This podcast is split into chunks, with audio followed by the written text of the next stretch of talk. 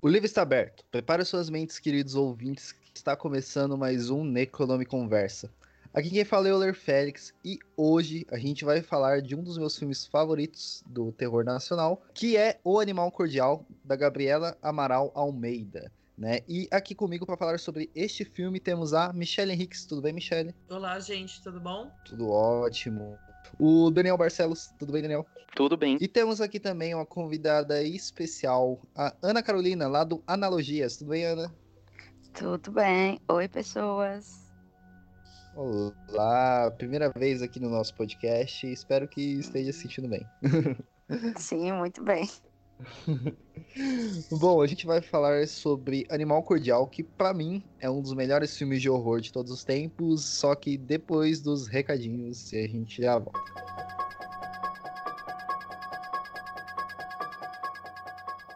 Olá, ouvintes, tudo bem? Bom, primeiramente agradecer a todos os apoiadores, né, que a gente. Então, muito obrigado a vocês por ajudarem a manter é, o site, os dois podcasts que saem aqui no nosso no Necronome Conversa, né? Então, muito obrigado mesmo.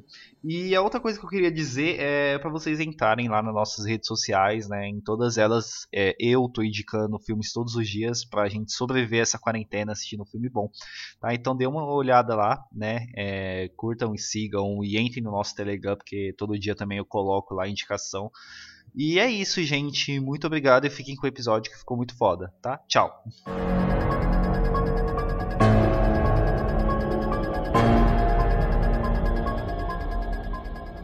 Animal Cordial, filme brasileiro de 2017, né? Então, Michele, fala pra gente aí a sinopse desse filme.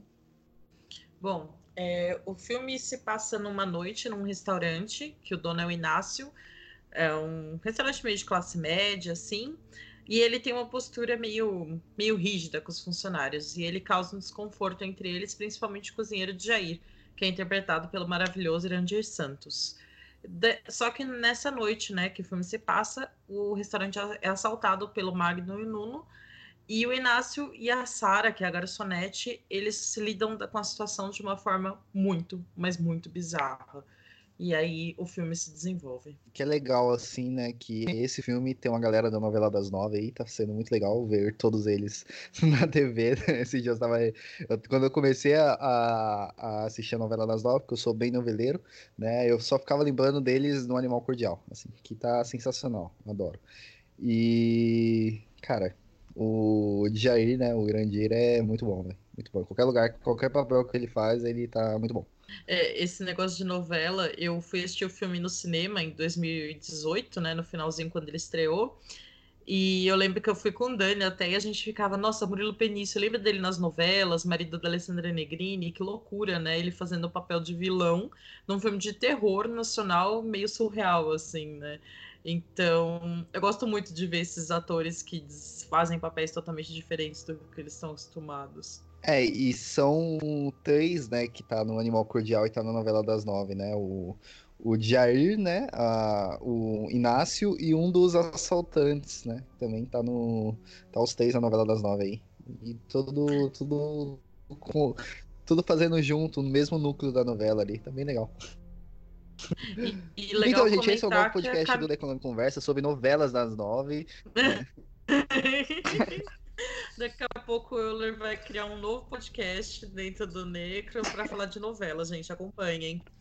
E só comentar uma coisa também, né? A Camila Morgado nesse filme, né? Da novela da Verônica, ela fez o Olga, que é um filme que eu acho meio ruim hoje em dia, mas muito importante, né? A história dela. E ela fez a Olga, né? Eu lembro que fiquei muito chocada de ver ela totalmente diferente também. E ótima nesse papel. Eu gostei muito da dinâmica, assim, dos atores, porque eu eu não sou muito de acompanhar novela, mas eu conheço assim de quando eu era mais nova e tudo mais. E ver eles em filme é muito diferente, mas eu gostei bastante. É, a dinâmica, acho que de cinema e novela no Brasil é muito diferente, né? Porque eu já comentei em outros podcasts, mas eu vergonhosamente demorei muito tempo para conhecer o nosso cinema. E sei lá, eu fui assistir Ana Carolina em 2016, 2017 e tem Antônio Fagundes num dos filmes dela, né? Aqueles filmes bizarríssimos dela e, e, um ator que a gente tá, que eu vi no Rei do Gado, sabe? Então acho que isso que é mais interessante, né, do da gente assistir um cinema de gênero brasileiro, porque o terror mesmo, né, não, não é uma não tem uma pegada muito forte no Brasil. Quer dizer, agora tem, né, mas não é da nossa história além do Zé do Caixão, assim, ter grandes diretores e produções de terror, né? Então a gente tem esse crescimento vendo na TV e de repente no cinema é muito bacana, né? É, com certeza é uma dinâmica bem diferente de novela e de Globo Filmes, que novela e Globo Filmes é bem parecido, né? Mas num cinema mais autoral, de arte, não sei se você pode dizer de arte, mas bem autoral como esse filme é, é você consegue ver uh, bastante diferente essa, essa dinâmica, essa a, a, a, forma como eles atuam mesmo. Esses atores com os quais a gente está acostumado a ver na TV. A, a, a, forma como a gente vê eles na TV é muito diferente de, do, do que vê eles num filme de terror, né? É, eu fico brincando, né, que todo mundo fala quando vai ver o Murilo Benício na novela, sempre lembra do Tufão, e depois que eu assisti o Animal Cordial, eu não consigo ver ele senão como o Inácio, assim, eu sempre acho que ele vai surtar e vai pegar uma arma e atirar em todo mundo, né? Porque é, é, é uma atuação que ficou para mim, assim, né? Não sei como é que foi para vocês, mas para mim ficou bem marcante a, a forma como, como ele é, né, dentro do, do filme filme, assim. É, é muito marcante para mim. A, a, a, o que ele representa também, né? Porque ele não tá só ali, né? Ele representa alguma coisa a mais. É, eu ia comentar justamente isso. Ele começa como um cidadão de bem, né? Aquele cara mais grosso, mais assertivo, né? Dono de um negócio, querendo controlar todo mundo. O jeito que ele trata os, os empregados é muito desconfortável também. É o cara básico que a gente vê por aí. Só que ele vai dando aqueles pequenos sinais de que vai surtar, né? Que nem quando a mulher dele liga para ele, eles começam a discutir, ele quebra a saboneteira e fala, ai, quebraram. Então esses pequenos indícios vão te deixando desconfortável, dizendo que vai vir uma merda muito grande aí, né? E o fascínio que ele que ele tem em cima da Sarah, né? Que é quase um relacionamento abusivo numa noite, né? Que ele vai controlando ela e tal, e quando ela quer fugir, ele machuca ela, e aí não mata, né? Ela fala, ah, porque você. Eu já tô dando um spoiler, gente, eu pulei pro final, desculpa, né? E quando ele pula pro, pro, pro final, né? Que ele a machuca, eu falei, por que, que você não me matou? Ela, ah, é porque eu preciso de você, né? Então, como o Euler disse, eu acho que tem muita coisa, assim, nessa uma noite, nesses poucos personagens. Eu acho que uh, eu acabei de rever o filme. Eu vejo ele como bem o vilão dos nossos dias, dessa era péssima que nós estamos vivendo da era Bolsonaro. O cidadão de bem, que enaltece a polícia, mas que adoraria fazer justiça com as próprias mãos e. Opa, tem uma oportunidade. É, mas isso é uma questão interessante, né? Porque esse não seria o primeiro filme da Gabriela Amaral Almeida, né?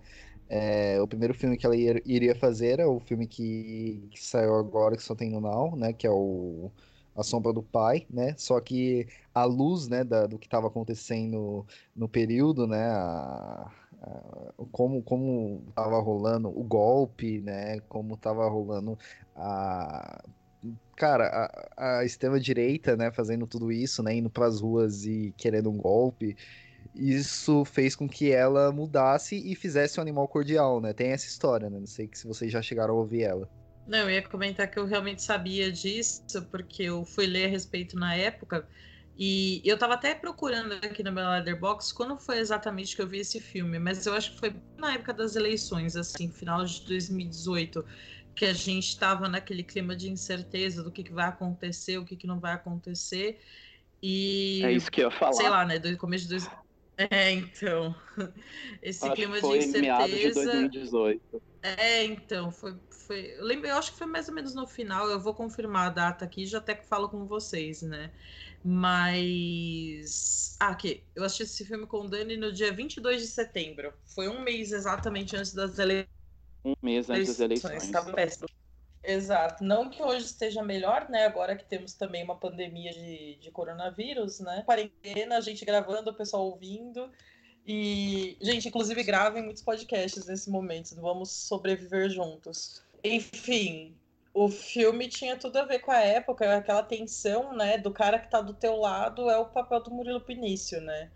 Então, eu acho que foi muito acertado dela jogar esse filme antes e assim como o Euler falou, também é um dos meus preferidos, né? Eu dizia que primeiro lugar era o, o Animal Cordial e depois o Eles Não Usam Black Tie, mas agora eu acho que revendo eu ainda amo muito esse filme, mas eu acho que o impacto na época, acho que justamente pelo clima que a gente estava vivendo, eu amei muito mais da primeira vez, de ficar impressionada. É, foi o que eu brinquei, eu não consigo dar menos que cinco estrelas pra esse filme no Letterboxd, não dá. É muito bom. Não, ele continua com cinco estrelas, assim. Eu só não tenho tanta fascinação porque eu acho que a gente já tá tão calejado, né, do, do cidadão de bem que nada mais choca. Ah, eu mesma Exato. não assisti na época. Eu não assisti na época que ele é, foi lançado, nessa época de 2018.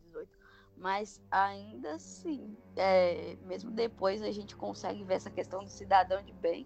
E eu não digo que eu não me choco, porque muita coisa ainda me surpreende, mesmo eu achando que não não tem mais o que me surpreender, conseguiu. Olha, eu vou dizer que esse filme não me chocou tanto revendo, porque hoje à tarde eu li o perfil do Eduardo Bolsonaro na Piauí, e é tão surreal aquilo que a ficção parece uma fichinha perto da realidade, sabe? Pois é, e aqui tá eu de novo falando que esse filme ele mostra e faz a gente ter essa cativação por ele, porque o cinema é político, né? E ele tá aí para nos mostrar isso. Estamos a zero episódios sem falar que o cinema é político. Amém. Mas a gente ainda não a gente ainda não citou Stephen King, né? Mas já vamos citar porque foi o trabalho de mestrado da Gabriela, né? Mas voltando à questão política, logo no começo do filme, né, quando o Inácio ele prende o Jair, que ele fala, né? O Jair fala: "Você tá me prendendo porque eu tenho cabelo comprido, porque eu uso perfume de rosas". E aí é tipo, ele fala tudo que o cara de bem detesta, né? Tá, tá representado ali no Jair, que ele não é uma figura confiável. Então, eu acho que a Gabriela conseguiu usar o, o terror, né? E para tratar desses temas sociais, violência contra a mulher. É, sei lá, esse filme tem muitas camadas, né? Eu queria saber o que, vocês acharam também, pra gente ir destrinchando. Eu acho que num primeiro momento, uh, antes do assalto acontecer, uh, todos esses preconceitos de classe, homofobia, é, misoginia, estão no nível do passivo-agressivo. E a partir de quando o assalto acontece, é o estopim para todos esses conflitos é, emergirem, né? Ficarem borbulhando nessa superfície de sangue, de carnificina. É, eu acho que tudo no, no filme ele vai caminhando, né, para chegar aquele a, a, explosão, né, do Inácio, né, como a Michelle tinha comentado antes, né, que ele, ele quebra a saboneteira enquanto estava falando com a, com a mulher, mas antes disso, ele inventa uma história, né, é engraçado, né, que também isso dá para você ver a, a, a, manipulação da mídia, né, da, no Gabriela dando essa, essa visão, né, dele inventar uma história de crítico culinário lá e ele tem que fazer uma, uma, um novo cardápio e aí quando ele vai fingir, né, daquela surtada de, de, de imaginar que tá na, na, entrevista lá, ele fica, não, porque a, as receitas são todas minhas e tudo é meu, né, e dando aquele sorriso assim, tudo vai indo no caminho de que ele vai surtar em um momento, né. Exato, e eu ia comentar também como como você está, o Dani bem falou, né? Todo mundo ali representa alguma coisa num, num tom passivo-agressivo, né? E quando tem o assalto, estopim, a violência que a mulher rica sofre, ela estava sendo violenta com a garçonete, né? A tratando mal. Aí ela sofre aquele abuso sexual. E o marido fica parado. O cara que é tão fodão, que escolhe o vinho dela, que escolhe a comida dela, ele fica paralisado quando vê ela sofrendo uma violência sexual, né? Então, é um filme muito desconfortável, não só pela essa, eu acho que ela, a Gabriela ela conseguiu juntar muito bem essa coisa do desconforto, da crítica social e do terror em si, né, do gore. Tem o sangue, mas não é aquele sangue do slasher violento. É um, um tiro rápido, é um cortar no pescoço rápido, não fica nessa parte de tortura, sabe? Eu acho isso muito interessante. E também o animalesco, né? Porque a Sara, né, que é a Luciana Paz, né? Queremos dizer que essa atriz é maravilhosa. Ela tá em vários filmes nacionais, ainda bem. É, ela e o Murilo Benício lá, eles entram num, num, estado animalesco. Aquela cena de sexo deles não tem nada de excitante. Parece dois animais acasalando, sabe? É, nossa, eu nunca tinha visto um negócio assim no cinema nacional. Eu lembro que eu saí do cinema com o Dani, assim, a gente ficava olhando pra cara do outro, caramba, o que, que a gente acabou de ver, né? Eu acho que ela tem inspirações muito legais, mas ela transformou num trabalho muito foda e muito próprio. Sim, sim. E aí, falando dessa questão da, da mulher rica lá, ela ofendendo a, a garçonete e tudo mais. E aí, depois, quando acontece com ela, ela fica tipo, tá, mas vocês deixaram os caras fazer isso comigo e vocês não vão fazer nada. Claro que o tipo de violência que a gente fala é diferente, né? O tipo de violência que ela expressou contra a garçonete, o que ela sofreu, é diferente, mas mesmo assim, quando foi ela que estava na posição de violentada, ela não queria aceitar que eles não fizessem nada. É, e não só isso, né? Quando, quando o, o Inácio decide que vai fazer justiça com as próprias mãos, ela olha pro Inácio e fala: Agora eu quero dinheiro, que você vai ter que me pagar por não estar tá chamando a polícia, né? Não, aqui aí a gente consegue ver é, como as pessoas vão se revelando, uma outra face das pessoas vai se revelando, e é muito interessante, com a ausência de um outro tipo de autoridade. Porque aí ele queria fazer justiça com as próprias mãos e ela queria fazer, às vezes, dos, é, dos caras que entraram para roubar, né? Dos assaltantes. Exato, eu acho que essa situação de estresse deixou todo mundo, assim, num estado primitivo, né? Da, de, das coisas. E e essa relutância de chamar a polícia, e tem um ex-policial que sofreu um, acidente, e tem o cara burguês, aí tem o cara gay, que é minoria, enfim, é uma grande bagunça, né? Assim como é a nossa sociedade, e aquele espaço confinado vai mostrando que não dá certo, né, basicamente. É muito triste e pesado pensar assim, né? E mais, tipo, um cara com uma arma fazendo justiça com a próprias mãos, estraga o que ele não faz, né? Mas aí a gente também vê que é, não óbvio, né? Evidentemente não estou justificando, né? Mas tudo também decorreu de várias vezes que aconteceu isso e nada foi feito, né? Porque ele fala, é, vai acontecer que nem das últimas vezes. A gente chama a polícia, é, vai, vai ter uma dor de cabeça e não vai acontecer nada, né? E aí ele comprou a arma dele para ter aquela sensação de segurança, né? Que também já é outra discussão sobre o, o social dentro do filme, né? A arma como um, uma questão de segurança pessoal, né? E ele acaba com ela fazendo todo mundo de refém, né? Isso é uma discussão muito foda que o filme traz também. É, eu acho que como um de vocês comentou que eu não tô lembrado agora quem foi, que é a figura da polícia, né? Os caras de, do bem, assim, eles enaltecem tanto a figura da polícia, mas parece que não confiam nela, né? E aí, quando a esquerda fala que não confia na polícia, nossa, bando de bandidos, vocês estão errados, né? E o, o, papel do Murilo Benício é bem essa contradição, né? Ele prefere fazer justiça com as próprias mãos do que lidar com uma instituição que ele não confia, apesar de parecer enaltecer. E porque também eles levantam a questão é, disso estar tá acontecendo há muito tempo, é, os policiais não fazerem nada, dá uma dor de cabeça, a imagem do restaurante decair. Mas se acontecer um tipo de coisa, por exemplo, a questão das mortes, se acontecer uma morte lá dentro e isso vazar para a população, também não vai ser bom para o restaurante deles. Então, de uma forma ou de outra, a imagem vai estar tá decaindo. Exato, é a imagem que conta, parece, né? Pois é. E na verdade, quando tudo isso acontece, assim, ele já começa a planejar na cabeça dele o que que eles vai, o que que ele vai fazer com as pessoas, né? Porque ele decide, é... na verdade, quando acontece o assalto, tudo fica bem, bem maluco, né? Tudo, tudo aquilo acontece muito rápido. Ele atira na pessoa que não tá armada depois de tudo que vai acontecer. E aí você fica, velho, o que que tá acontecendo? A primeira vez que eu assisti o filme, é, eu me senti muito mal, sabe? me senti muito pesado com tudo aquilo que acontece. Não só pela aquela relação de sexo animalesca que rola, mas, cara, ele é um filme bem denso, né? E, pô, foi foda. Sim, eu achei que em dado momento o filme ia descambar pro canibalismo, sabe? Tipo, ah, vamos matar essas pessoas e servir elas pro, pros críticos, né, de, de gastronomia. Mas Nossa, eu também. seria uma. Não é. Ele menciona. Eu acho. É, eu ia falar isso ele agora. Menciona ele menciona isso. É, então, mas eu achei que ia descambar de verdade, né? Tipo, vamos fazer uma sopa de seres humanos, né? E é, é uma saída que ia ser legal, né? Mas eu acho que não ia ser tão, entre muitas aspas, charmoso filme como esse direcionamento que a Gabriela deu. Porque, né, mano, a Gabriela fez, tá, tá certo, né, cara? Puta filme foda, pelo amor de Deus. Adoro esse filme.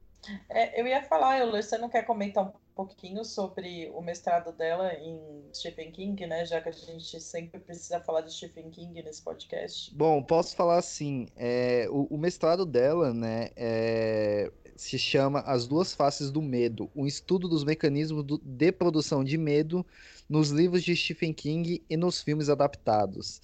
Né? Ela faz uma discussão sobre como Stephen King é, consegue colocar o medo né, no, no, nos livros dele e discute como isso foi adaptado nos filmes. Se eu não me engano, porque minha memória é péssima, ela discute o Iluminado, Carrie e, se eu não me engano, Christine, mas eu não tenho certeza porque faz um tempinho que eu li.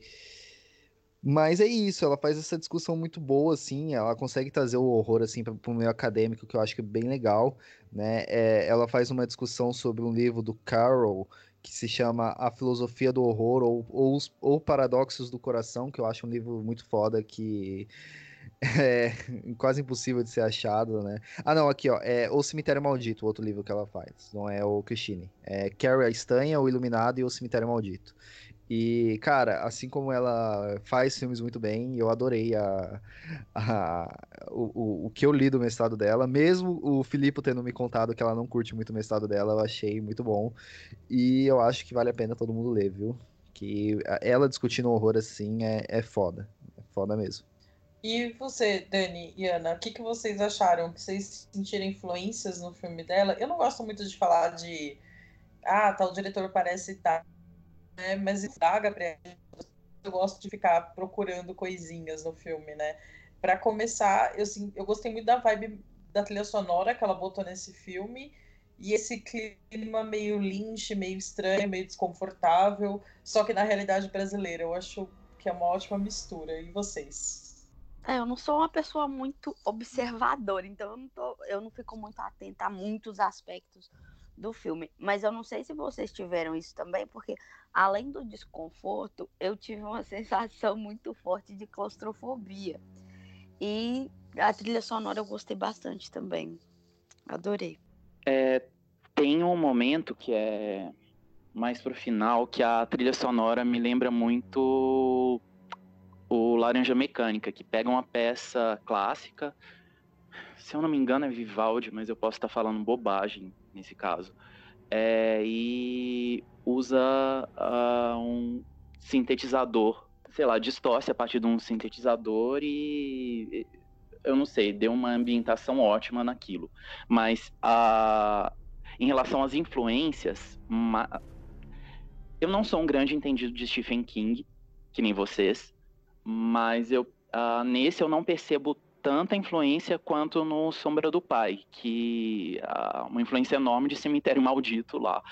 Uh, nesse, se eu for pensar, e eu faço muitas, muitas associações, então me veio à cabeça muito Cronenberg, bem mais que Lynch me veio Cronenberg, que não só pelo gore, pela, pelo body horror, que nesse nem tem tanto body horror, é mais gore, sangue mesmo, uh, eu acho que um tipo de uh, teatralidade, artificialidade na mise-en-scène, na encenação, que eu acho muito bem-vinda pro, pro terror.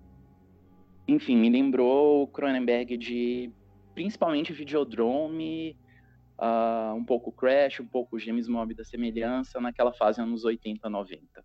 É, eu queria comentar essa questão da que a Ana comentou, né, do, do, do sentimento de claustrofobia, né? Mas, cara, é, é, foda, né, velho? Você vê tudo aquilo acontecendo naquele restaurante, você vê tudo aquilo rolando ali, tipo, você vai vendo. A primeira vez que eu assisti o filme, eu fiquei, velho, eu não faço ideia da onde que esse filme tá indo, porque não, não faz sentido, tipo, tudo começa a acontecer muito rápido, você vai vendo as coisas desandarem muito rápido, você fica, velho, o que que tá acontecendo aqui, nesse lugar fechado, e quando abre a porta você fica com medo, porque o cara voltou para pegar o celular, mas ele pode entrar e, e, e, participar disso também, então é muito surreal. Eu acho que essa sensação de, de, de claustrofobia é, é, é, é, é muito foda e pega muito em mim. É, eu ia comentar isso que a Ana falou. Realmente, ele é um filme que te deixa. Eu acho que é a questão da tensão, né? Você se imaginar preso ali, né?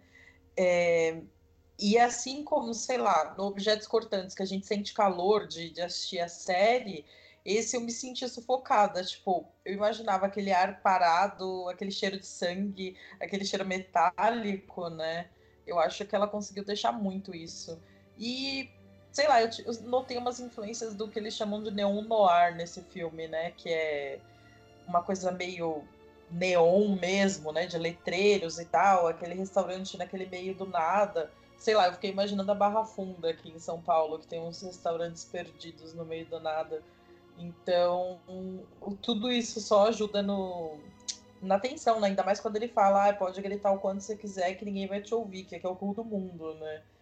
Então, eu achei muito foda. Porque, sei lá, você fica pensando o que, acontece na noite em São Paulo, né? O que, que acontece nas noites no Brasil, a gente não faz ideia.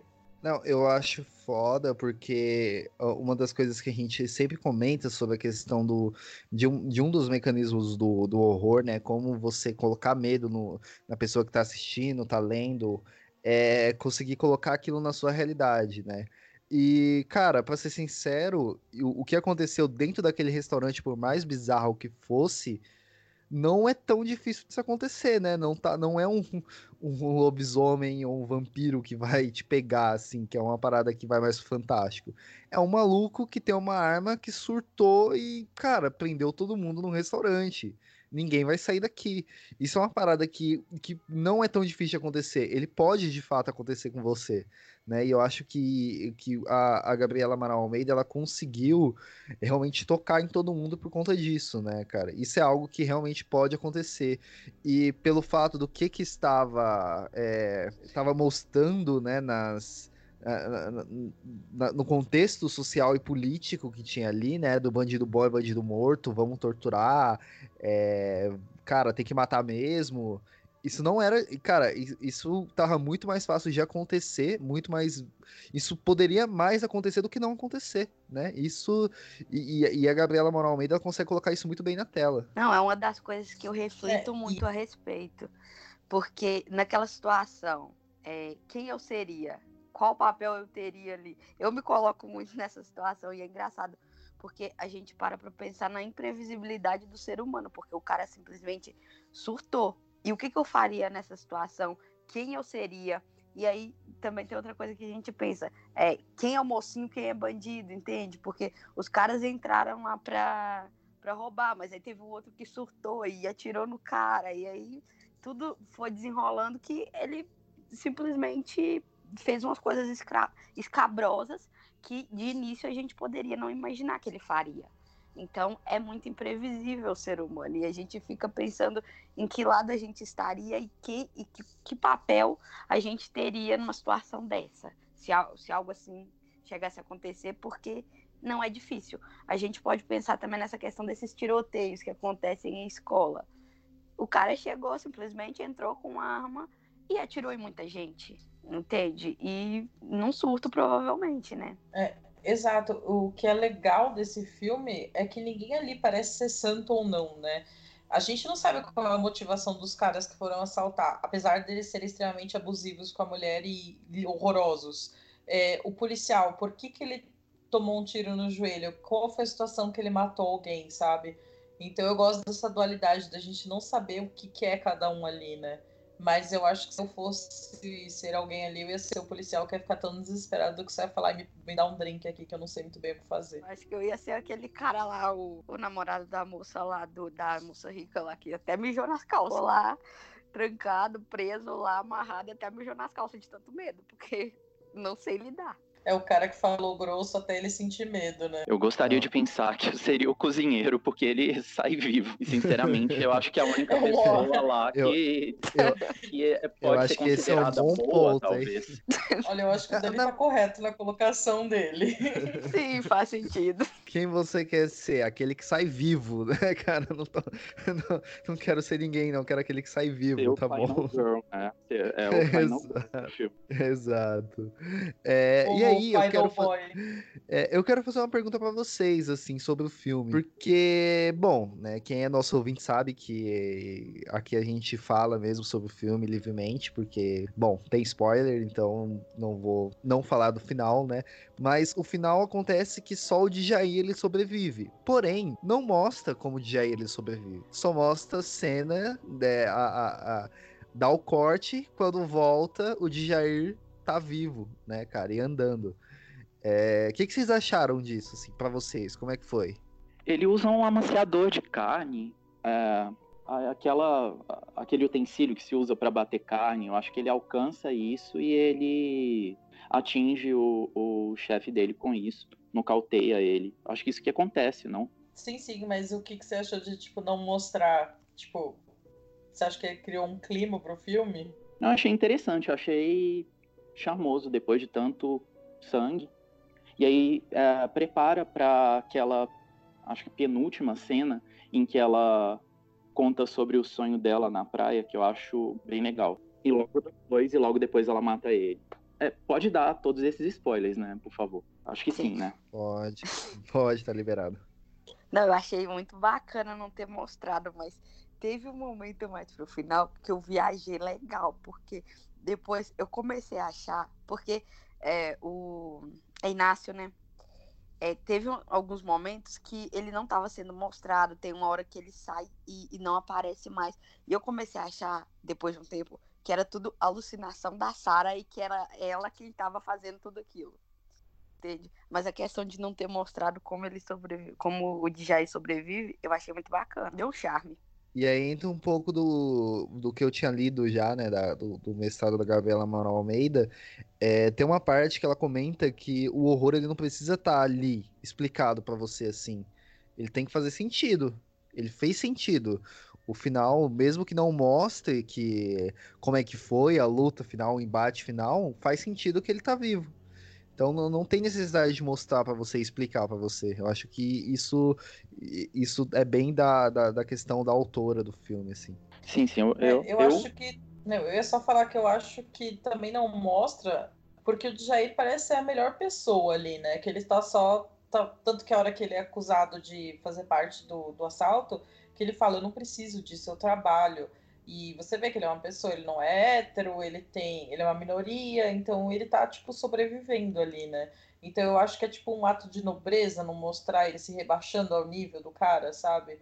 Tanto que ele não matou o Inácio também, ele só se defendeu e saiu fora e falou: "Sara, vamos embora". Ele até fala para ela: "Vamos comigo". E ela não quer ir, ela quer a vingança dela. Então acho que é um modo de mostrar que o Jair é uma pessoa do bem, literalmente ao contrário do Milo Ben início ali, né? É ótima colocação, assim, é... ele é, diria, a maior vítima ali, e ele tá só se defendendo. A... Pra narrativa, eu acho isso bem interessante, e estilisticamente eu tendo a gostar de elipse no filme, não mostrar tudo, sugerir, enfim. E quando vocês falam assim que ele tá sobrevivendo ali naquela situação, é provavelmente o que ele já fez a vida dele inteira, que foi sobreviver, porque pelo perfil do personagem a gente percebe que é uma pessoa que está à margem da sociedade. Então, ela tem que continuar a vida dela sobrevivendo, e foi o que ele teve que fazer naquela situação também. Exatamente. Aquela cena em que ele cata o cabelo. Nossa, é muito triste essa cena do cabelo, puta merda, assim. É, essa cena do cabelo, é, ela. Eu acho que ela, ela é até mais significativa do que se ele tivesse cortado o pescoço dele ali, né? É, é para realmente mostrar que o cara tinha inveja dele, né? Inveja do cabelo dele, né? E raiva também, Eu... né? Do que ele representava. Tem uma frase que ele fala: Tua cisma é meu cu, até anotei. Sim. Que ele começa Exato, a falar, né? Cabelo, é, do fato dele ter cabelo comprido, de ter trejeitos entre muitas aspas afeminados, é, o cabelo comprido, ele corta isso, né? Tipo, é uma metáfora. Tipo, eu tô, não tô te matando, mas eu tô te privando do que você é. Sim, tanto que quando ele vai contar o que aconteceu, porque ele volta pra cozinha, o cara pergunta, ah, o que que aconteceu? Aí ele fala que o é, Inácio tinha cortado o, o cabelo dele, ele tinha feito o mesmo que ele fez com outro cara, só que no pescoço. Então ele meio que fez uma alusão ali ao corte do pescoço do cara e o corte no cabelo dele. Exato. Muito bom, muito bom esse diálogo. É, e isso faz a gente pensar, né? O que que o Inácio ele quis cortar ali, né? Ele quis cortar a identidade do, do Jair. Porque o cabelo dele é a identidade dele, né? Quando ele tá lá na. Quando ele se recusa a esperar na cozinha, ele mexe no cabelo dele, né? Então, o que o, o, que, que o Inácio queria, né? O que, que aquela classe que o, que o Inácio ele representa é, é acabar com a identidade do Jair, né? É fazer o Jair deixar de ser ele mesmo. Exato, é aquele velho clichê dos caras de bem que eles falam, ah, quer ser viado, seja, mas não seja feminado, não seja mulherzinha, não sei o que, de um tom muito pejorativo, né? É isso que ele tá representando ali, mais uma dessas características horrorosas. E outra fala significativa para mim que tem no filme é quando o Inácio ele acusa o Jair de, de que é ele, né, que tá fazendo, ele prende todo mundo tal. E aí quando ele chega na cozinha e tá todo mundo preso, todo mundo começa a perguntar se é de fato ele quem fez a, a, a Arapuca, né, que foi ele quem, quem armou tudo, né? E aí ele olha assim, é, tá certo, né? A culpa é sempre do paraibano, do negro, do gay, né? A culpa é sempre dele, né? Então, é, é isso é foda também, né? Que é, realmente representa o que, que estava passando, né? Hum, com certeza, se não fosse o Irandir Santos, fosse um ator negro, também ia recair sobre ele a culpa, né? Porque esse, infelizmente, é uma coisa comum. E isso a gente vê de fato que aconteceu é, no, no, impeachment, né, no golpe, né, quando a Dilma ela foi eleita, de quem que foi a culpa da Dilma ter sido eleita, né? Não, porque os paulistas votaram certo, a gente tem que dividir, né, o Brasil inteiro, porque os nordestinos é, votaram errado, então é, cara, é muito representativo esse filme, cara, ele é muito foda. E isso só me faz eu gostar mais ainda dele. Sim, porque é um filme comunista, então o Euler já está apaixonado por ele. Exato, tá aí, ó comunismo vencerá, porque quem, quem é o único que ficou vivo ali? Jair. De Jair é comunista. e, aliás, gente, é, o que, que, vocês acharam daquela cena final da, da Sara? Ao invés dela ir embora com o Jair, ela ficou ali e começou a picotar o cara, literalmente em pedacinhos. O que, que vocês acharam disso? Eu acho que vem de, de todo o filme um, uma construção do protagonismo dela a partir dessa carnificina. É, entre aspas, uma emancipação, se pode dizer.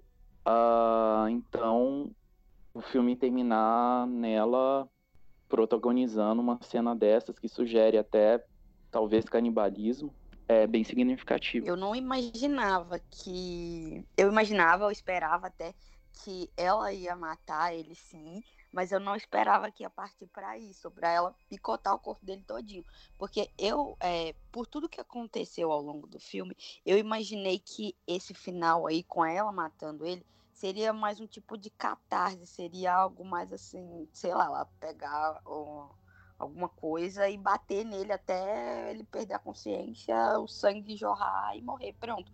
Mas eu não achei que ia chegar nesse ponto dela picotar ele todinho, não. É, eu não esperava então, também isso. Que eu acho que não acontece exatamente uma catarse mesmo. É, pensando fazendo associação com o Midsommar, que também é sobre uma, uma espécie de emancipação emocional uh, e acontece uma catarse. Nesse filme eu não senti bem isso, não sei se vocês concordam. Não, não é uma falha, nada, só não senti. Não, eu também não senti, eu, e era o que eu esperava que tivesse, na verdade. É, que ao contrário de A Bruxa, do Midsommar, não é ela sorrindo e tendo sentido prazer naquela vingança, né? Nesse ela parece mais resignada, tipo, ah, eu fiquei do lado dele para tudo e, e ele tentou me matar, sabe? Ele me feriu. É tipo, não é mais um, como se diz, um, um, orgulho, é só, ai, tá bom, chega, vou acabar com isso, eu vou acabar com a vida dele, né? Realmente, é um, é um clima diferente, é uma Final Girl diferente, né? Assim como aquela do Midsommar, que dá aquele sorriso, mas a gente não vê aquele prazer no olhar dela, até porque a gente só vê as costas dela, né? O contorno. Mas eu acho uma cena muito foda. Eu gosto bastante do, do, direcionamento desse filme. Sim, sim, ela é muito bem filmada. Não, e realmente, ela, ela tá viva, mas ela não sai vitoriosa. É, eu acho que esse é um bom resumo. Sim, é. é ela, eu acho que ela acaba não saindo vitoriosa, mas ela tá viva, né? Ela sobreviveu aquilo, né? Pra mim, ela bem.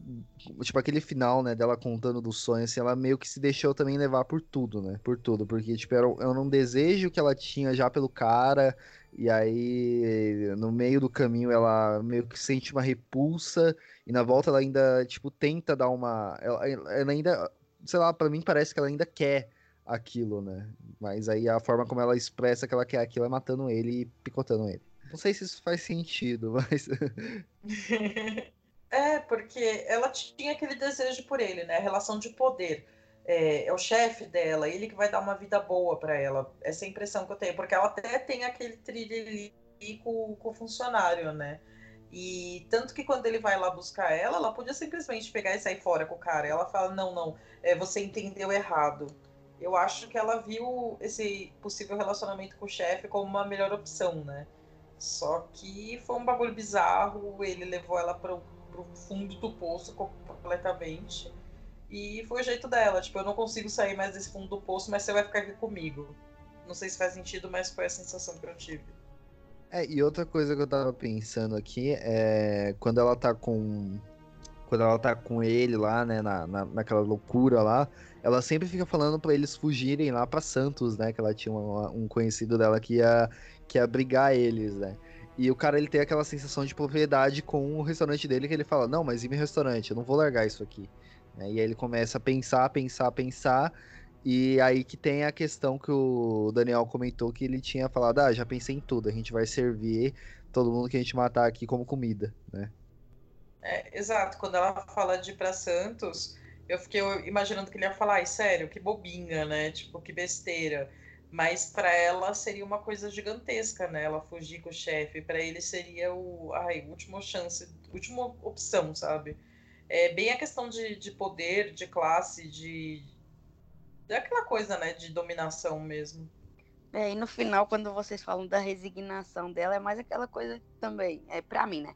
É, eu continuo querendo, é, mas isso me destruiu, então eu vou acabar com o objeto alvo do desejo. E aí acontece, né? Dela acabar com ele lá do jeito que foi. É, exatamente, Ana. Me lembrou também aqueles filmes tipo, ah, se ele não pode ser meu, não vai ser de ninguém, né? Eu fiquei com essa sensação também. Sim, sim. Bom, mas já já a gente partindo pro final, né? A Gabriela Amaral Almeida não é a única mulher, né, que tá produzindo horror, né? A Juliana Rojas é outra que também merece um episódio aqui, né? E teve mais gente, não teve, Michele? Que você possa comentar aí, você que é pessoa que manja da, da, da, da dos filmes de horror feito por mulheres? Bom, eu vou fazer uma rápida indicação aqui então, né? É, tem o filme Mormaço, que é dirigido pela Marina Meliandi. Ele passou no cinema ano passado aqui em São Paulo. Também se passa nessa questão da, da cidade e tal. Não vou dar muito spoiler, porque eu e a Jéssica gravamos um episódio sobre ele no Witching Hour. Então vocês escutem lá.